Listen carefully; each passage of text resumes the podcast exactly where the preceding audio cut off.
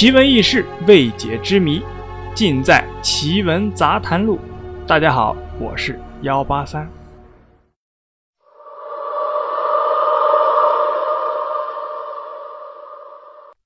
话说啊，在知识青年下乡的年代，有几个重庆的知青落户到丰都。当时的人啊，估计男女啊，应该有十多个人，在一个村落户。那个时候生活条件都不是很好，吃住更不用说了。城市青年到农村肯定是不习惯的，尤其是上厕所。在农村生活过的人啊，都知道农村上厕所很麻烦，又是养猪啊，又是很脏的。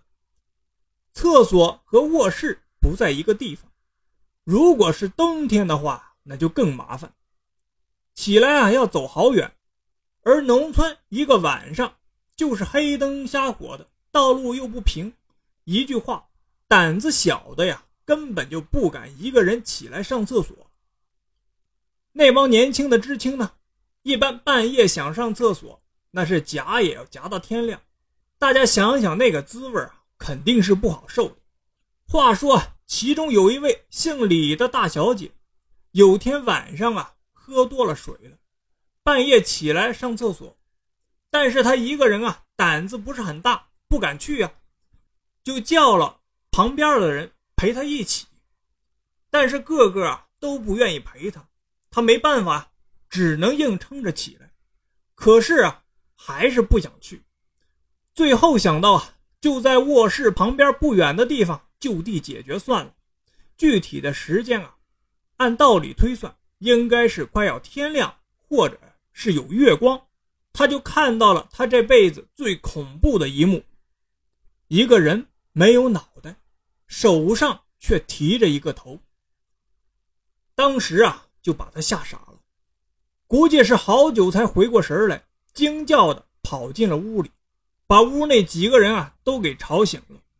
那几个人呢，就问了事情的经过，结果是没有一个人相信他说的，但是啊。都害怕了，毕竟都是女孩子嘛。从那个女孩子进屋到天亮，他们一屋子的人几乎啊都没有睡着。第二天，他们把这个事情告诉了同在一起的男同学。由于呢男孩子胆子比较大，都不相信，都说是女孩子自己吓自己。但这个李大小姐确实是看到了一个人提着自己的脑袋。他心里啊一直不平静，也没有人相信自己，结果呢就吓得病倒了。于是啊气氛就开始恐怖起来了。要知道下乡的青年都是在十八九岁，于是啊几个男孩子就商量派两个胆子大的晚上啊起来看看有没有事实根据。他们就派了两个胆子最大的小张和小马。这两个人啊，应该说是天不怕地不怕。他们在那个女孩子遇到鬼的地方，连续啊蹲守了几个晚上，硬是什么都没有看到。后来啊，大家都当是这个李大小姐啊看花了眼。这个事情呢，时间一长，也就都淡忘了。于是啊，这样平淡的日子就过到了年底。农村啊，有个过年的习惯，杀猪请客喝酒。那天呢，这帮人啊聚在一起喝酒吃饭，其中一个人呢喝多了，晚上起夜，他也看到了那恐怖的一幕，一个没有头，手里却提着头的人，当时啊，把这位男青年给吓瘫了，差点就掉进了粪坑。他把这个事情啊告诉大家的时候，大家就知道这个事情肯定不是假的了。于是啊，知青们把这个事情告诉了村里的领导，大家都对这个事情啊议论纷纷。再加上农村封闭，都相信啊有鬼，于是是越传越邪乎。后来呢，这几个知青啊都不敢在这里待了，纷纷要求换地方或者是回城。有些关系的就都回城去了，也有没有关系的就落户。结婚安家，但是啊，纷纷都离开了这个村子。后来过了好几年呢，一个外嫁来的媳妇，也是啊，起来上厕所看到了一模一样的事情，一个没有头，手里却提着脑袋的人。要知道啊，农村的妇女啊，那胆子啊有的是很大的。于是他就跟了过去，要看个究竟，到底是个什么。这个谜底呢，也就这样揭开了。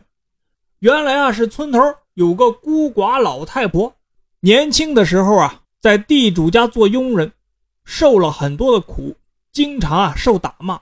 久而久之呢，经常就低着头走路，加上营养不好。身体呢，个头也不是很高，头经常低着，慢慢的从背影看就看不见他的头了。那个时候，农村又没有什么室内的厕所，就用一个叫夜壶的东西解决生理问题。